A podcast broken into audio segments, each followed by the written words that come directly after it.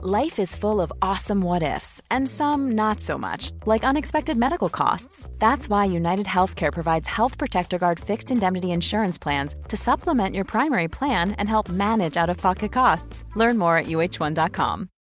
Millions of people have lost weight with personalized plans from Noom, like Evan, who can't stand salads and still lost 50 pounds. Salads, generally, for most people, are the easy button, right? For me, that wasn't an option. I never really was a salad guy. That's just not who I am. But Noom worked for me. Get your personalized plan today at Noom.com. Real Noom user compensated to provide their story. In four weeks, the typical Noom user can expect to lose one to two pounds per week. Individual results may vary. Quality sleep is essential. That's why the Sleep Number Smart Bed is designed for your ever evolving sleep needs. Need a bed that's firmer or softer on either side? Helps you sleep at a comfortable temperature? Sleep Number Smart Beds let you individualize your comfort so you sleep better together. JD Power ranks Sleep Number number 1 in customer satisfaction with mattresses purchased in-store. And now, save 50% on the Sleep Number limited edition Smart Bed for a limited time. For JD Power 2023 award information, visit jdpower.com/awards. Only at a Sleep Number store or sleepnumber.com.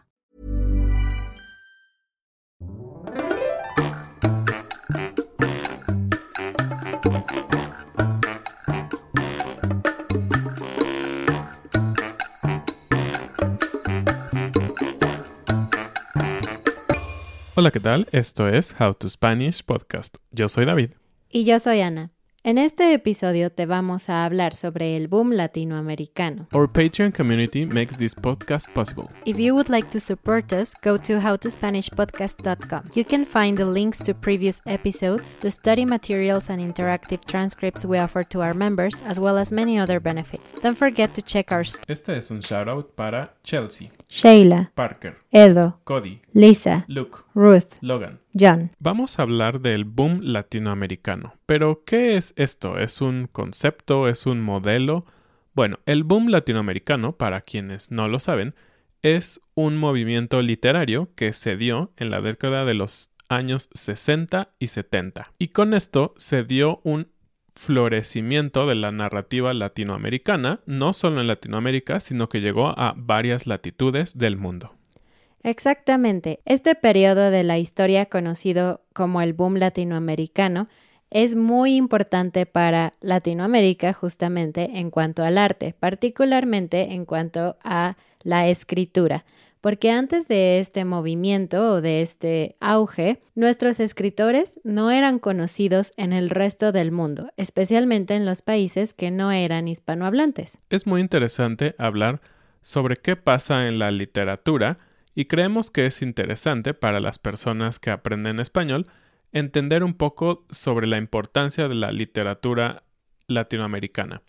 También sabemos que es importante leer en el idioma que estás aprendiendo. En este caso vamos a hablar de algunos autores y de algunas obras importantes que ellos tuvieron y los invitamos a leer este tipo de literatura. Lo más seguro es que tú ya conozcas a algunos de los escritores de los que te vamos a hablar hoy, porque son de los más conocidos a nivel mundial. Cabe decir que su literatura, su estilo de escribir es un poco complicado, un poco avanzado, pero al mismo tiempo es muy variado y muy interesante, así que espero que te guste este tema. Para entender este movimiento hay que empezar por el principio. ¿Cuál fue el contexto histórico? Durante estos años, los 60 y los 70, en Latinoamérica se estaban formando gobiernos dictatoriales. Al mismo tiempo, se estaba luchando la Guerra Fría y también se estaba llevando a cabo la Revolución cubana. Así que esta fue una época muy movida en cuanto a temas políticos. Los escritores hablaban de temas un poco controversiales para la época. En esta época, los escritores empezaron a demostrar su descontento con la sociedad actual y también empezaron a tocar temas que antes no se usaban en la literatura, temas que tienen que ver con política, pero también con otras cosas como prostitución, homosexualidad y la diferencia entre clases. Como podemos ver, el resultado de estos cambios sociales y políticos que mencionó hace un momento Ana impactaron directamente en la manera en que estos escritores veían su entorno y cómo lo reflejaban en lo que escribían.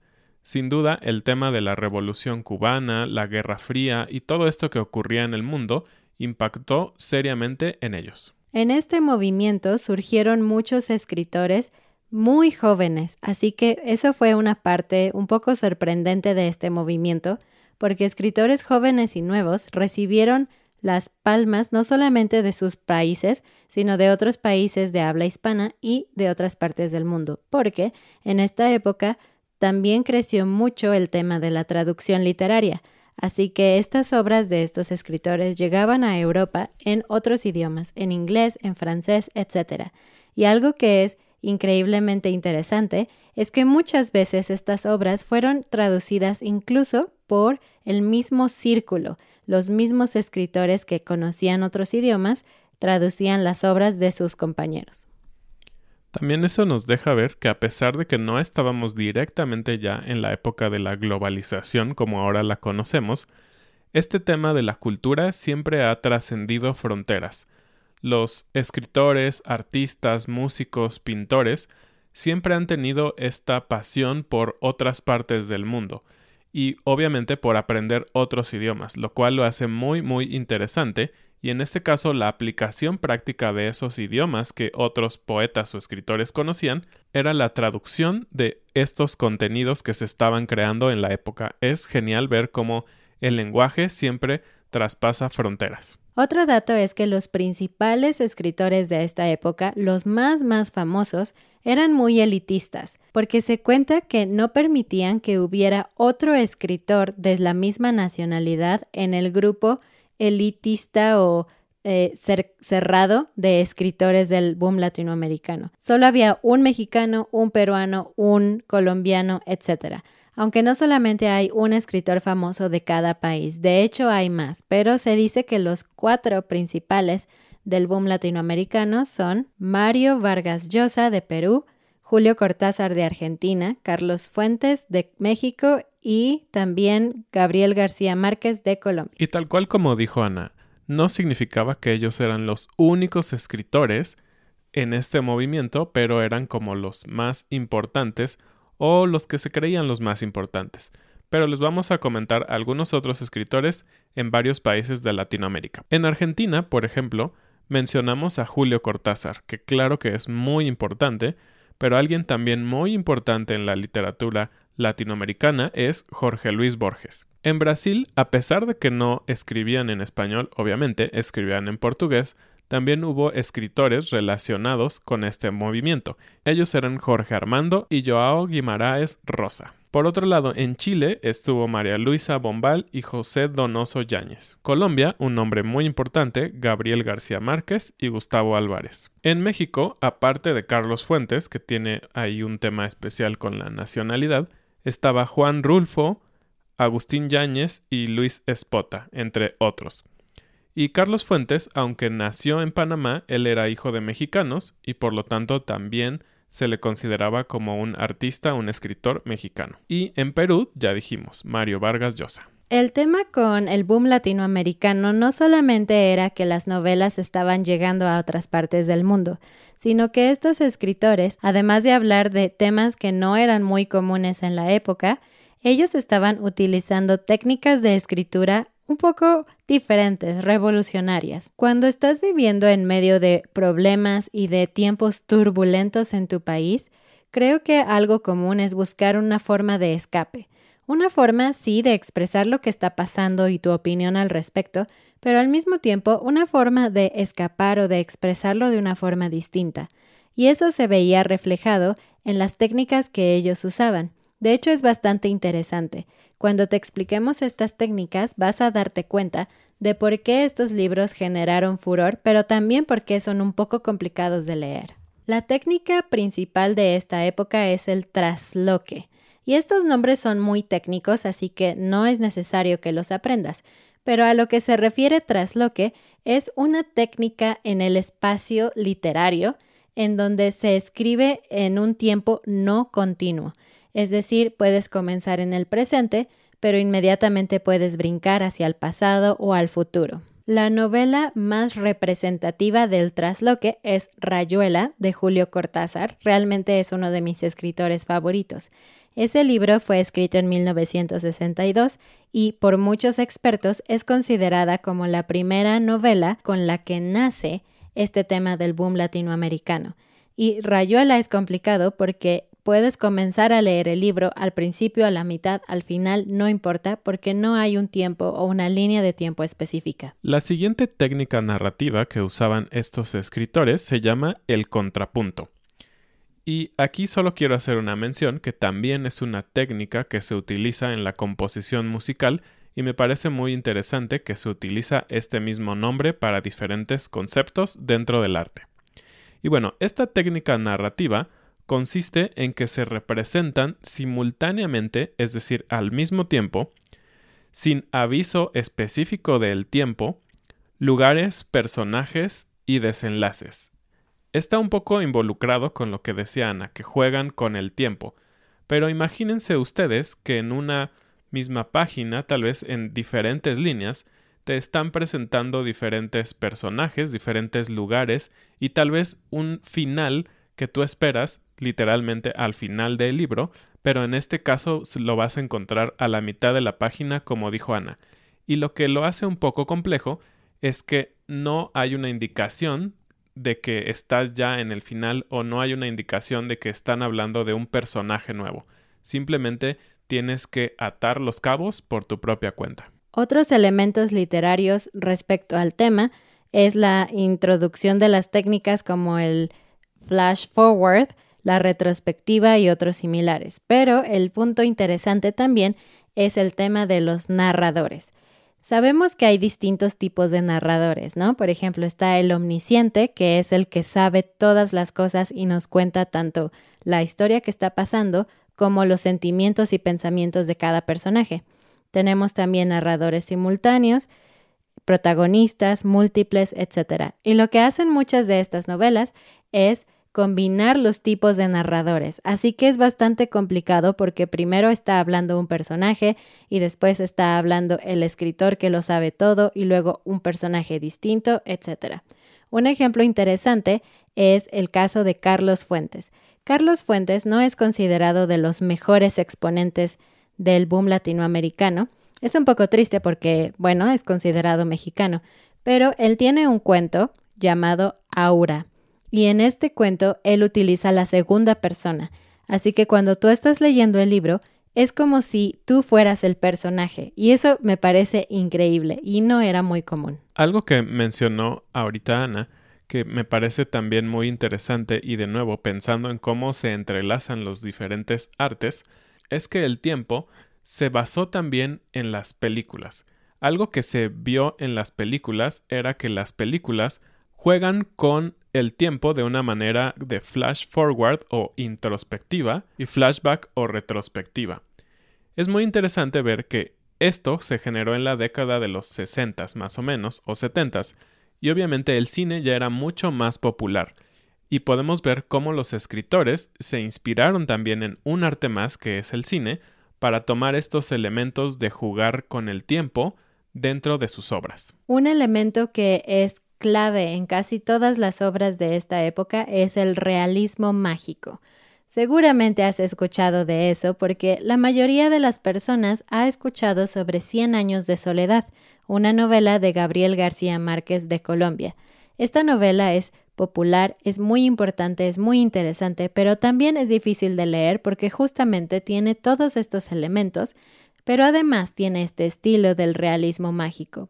Y en el realismo mágico, los escritores combinaban elementos reales de la vida con elementos irreales o fantasiosos, pero de una manera tan sutil y tan entretejida que llega un momento en donde es imposible decir qué es real y qué no es real, y para los protagonistas de la historia es es su mundo, es su realidad y, y, es perfectamente normal. Conocemos que muchos artistas llegan a ser políticos, políticos en el sentido de estar muy al pendiente de qué sucede en sus países, y no fue la excepción con estos autores. Ellos estaban muy al pendiente de qué estaba ocurriendo en Latinoamérica en esos momentos, y ocuparon el realismo mágico como una forma de expresar su posición ante los eventos sociales y políticos que ocurrían.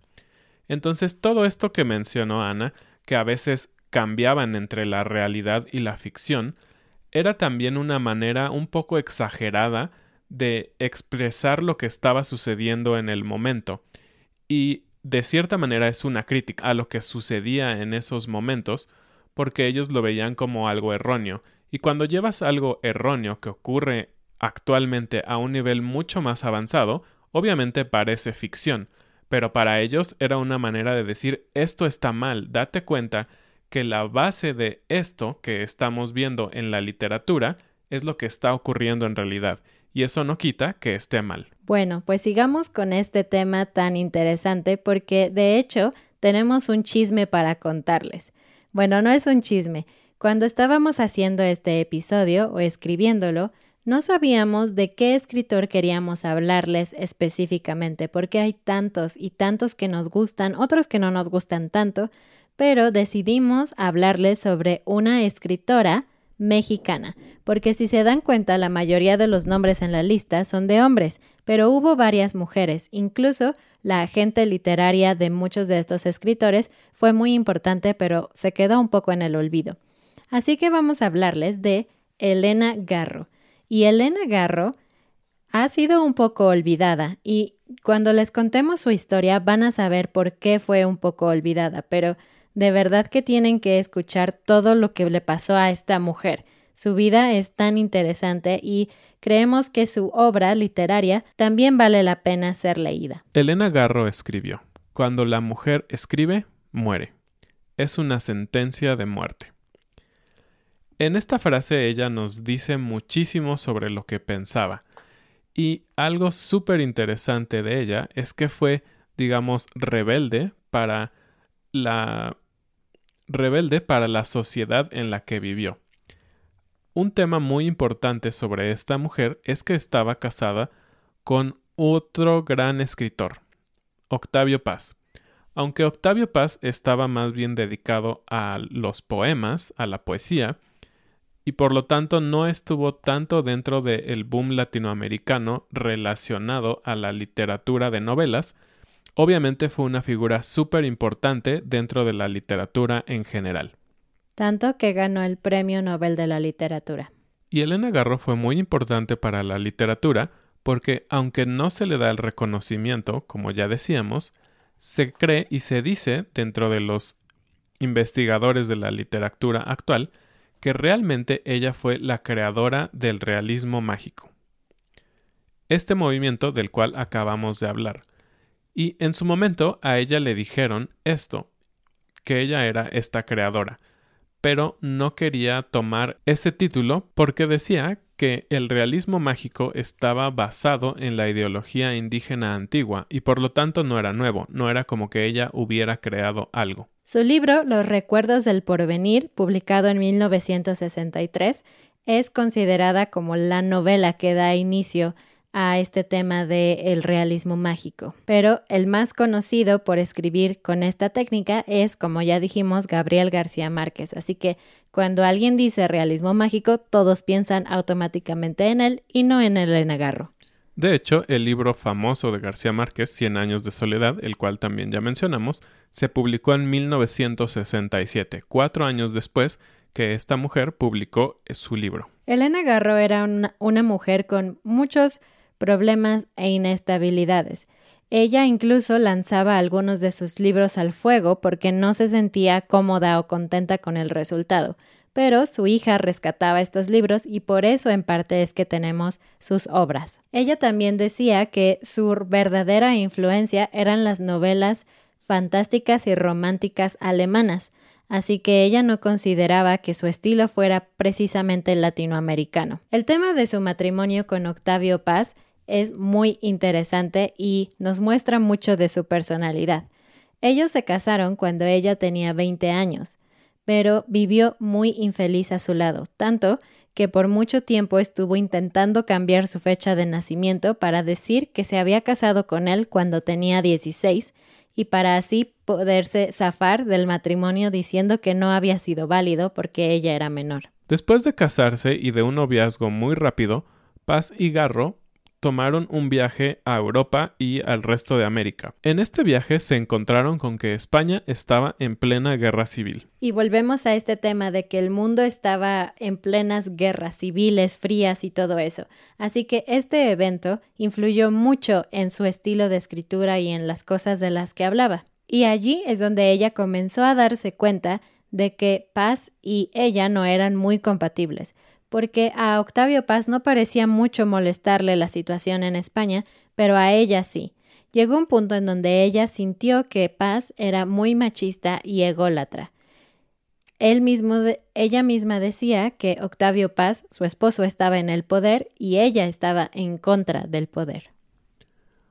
Podríamos decir que sus personalidades y sus intereses eran completamente separados. Por una parte, Elena estaba interesada más en la lucha social, en apoyar a los campesinos, a las personas que no tenían nada, y por otra parte, Octavio Paz estaba interesado en ganar premios, en ser famoso, en estar al lado de políticos importantes. Claramente estaban completamente divididos. Algo interesante es que cuando ella iba a estas manifestaciones de campesinos y todo eso para apoyar, ella usaba vestidos elegantes y tacones.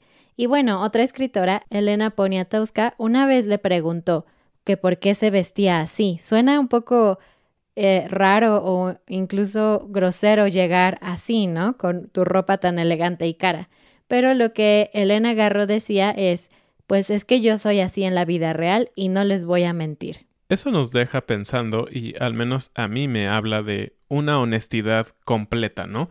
A veces pensamos que debemos de cambiar un poco dependiendo del ambiente en donde nos encontramos, y en este caso Elena demostró lo contrario. Ella solo era una persona, y sus ideales eran muy importantes, pero por otro lado no dejaba de paso que le gustaba vestirse bien, que le gustaba gastar dinero en comprarse vestidos elegantes. Elena Garro se volvió una persona no deseada en el gobierno mexicano, tanto que ella se exilió voluntariamente a París. Allí se quedó hasta mediados de los años 60 y a partir de allí dejó de estar con Octavio Paz, aunque él siguió enviándole dinero pero se dice que la tenía muy bien vigilada y la espiaba todo el tiempo porque pensaba que era muy probable que ella se gastara todo ese dinero en vestidos elegantes. Y hasta aquí su historia parece un poco trágica, pero bastante normal. Pero lo que sigue, lo que sigue es la gota que derramó el vaso. La gota que derramó el vaso del fracaso y el olvido de Elena Garro. ¿Por qué es un personaje tan poco estudiado? y por qué es una persona no deseable para el gobierno mexicano? Como dijimos, ella era representante o estaba a favor de las causas injustas, de las causas sociales que obviamente estaban en contra del gobierno. Y hemos hablado un poco sobre el evento que ocurrió en Tlatelolco en el año de 1968. Fue un evento muy triste en donde el gobierno mexicano reprimió a estudiantes que estaban en una huelga de las universidades más importantes del país y hubo bastantes muertos y escenas muy trágicas. Pues bueno, Elena estuvo involucrada apoyando directamente a los estudiantes y directamente en contra del gobierno. Fue así como prácticamente cavó su tumba en cuanto a la fama dentro de la literatura. Todo el gobierno y todo aquel que podía trataba de eliminar su nombre de todo lo que se podía relativo a la cultura en México. Y sí, así como dijimos que ella apoyaba estas causas, especialmente a los estudiantes, también tenía acceso a información privilegiada. Su nombre pasó a la historia como una delatora que dio al servicio secreto los nombres de las personas involucradas en las revueltas. Entonces, aparte de que apoyaba el movimiento, al mismo tiempo resultó que la gente pensaba que ella había delatado a las personas en las revueltas. De hecho, su nombre aparece en investigaciones del Servicio Secreto de la CIA y los servicios secretos mexicanos. Finalmente, con todo esto, su nombre fue enterrado por parte del gobierno mexicano y obviamente el gobierno tiene cierta influencia en qué artistas y qué tipo de cultura se vuelve popular. Ella tuvo que salir del país nuevamente y primeramente fue a Estados Unidos donde se refugió un poco de tiempo, pero después terminó yéndose de nuevo a París y ahí vivió bastantes años más. Durante muchos años fue difícil encontrar su obra, sus libros en México, y aún un poco a la fecha. Después de 20 años de exilio, ella regresó a México en 1993, pero su vida no terminó muy bien. Decidió vivir en Cuernavaca, pero vivía simplemente con su hija y con muchísimos gatos. De hecho, Poniatowska, que la visitaba, dijo que cuando la iba a visitar su casa era una posilga, es decir, un lugar increíblemente sucio. Su vida terminó muy triste, como dijo Ana. Se la pasaba pidiendo dinero a muchas personas, solo tomaba café, Coca-Cola y fumaba. Murió el 22 de agosto de 1998 debido a un cáncer de pulmón, pues obviamente como dijimos no se cuidaba mucho y fumaba muchísimo. Y algo muy interesante es que murió solamente cuatro meses después que Octavio Paz. Entonces, de cierta manera, aunque estuvieron separados muchos años, parece que sus vidas estaban entrelazadas. Esta fue la historia de Elena Garro, una escritora olvidada y la madre del realismo mágico, aunque ella insistiera en no ser llamada así. Ella, por supuesto, fue una exponente de todo esto que les hablamos hoy, es parte del boom latinoamericano y bueno, como decía David, los invitamos a que lean algunos de estos escritores. Sabemos que son un poco avanzados y un poco complicados, pero muchas de sus obras están en otros idiomas. Así que algo que puedes hacer cuando te enfrentas a un libro de esta magnitud es leerlo primero en tu idioma nativo y después leerlo en español. Eso te permite aprender palabras y enfocarte en las estructuras de español y no tanto en entender exactamente qué está pasando en la historia. Y vamos a terminar con la frase del día. Como dije en el episodio, la frase del día es atar cabos. Y lo que esta frase significa es que tienes que unir un punto con otro punto para entender qué es lo que está pasando o sacar una conclusión. Sabemos que esta frase existe en muchos otros idiomas, pero al menos en español así es como la explicamos, atar cabos. Y el ejemplo que dimos fue que necesitas atar los cabos en estas historias porque a veces el tiempo pasa de un momento a otro o los personajes se introducen de un momento a otro, entonces tienes que ser inteligente y atar los cabos para entender toda la historia. Eso fue todo por este episodio. Muchas gracias por escucharnos y vernos. Recuerda darle me gusta, compartir este episodio con otras personas, dejarnos un comentario, visitar nuestra página howtospanishpodcast.com y nuestra página de Patreon. Nos vemos la siguiente semana. Adiós. Adiós.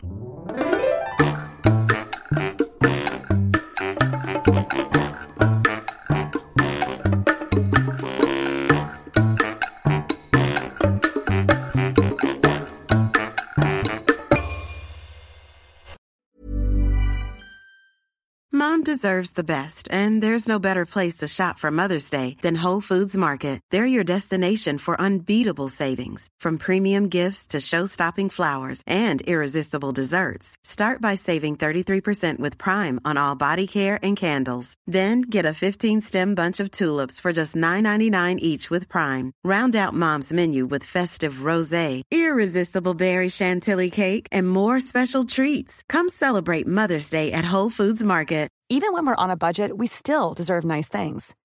Quince is a place to scoop up stunning high-end goods for 50 to 80% less than similar brands. They have buttery soft cashmere sweaters starting at $50, luxurious Italian leather bags, and so much more. Plus, Quince only works with factories that use safe, ethical, and responsible manufacturing. Get the high-end goods you'll love without the high price tag with Quince. Go to quince.com/style for free shipping and 365-day returns.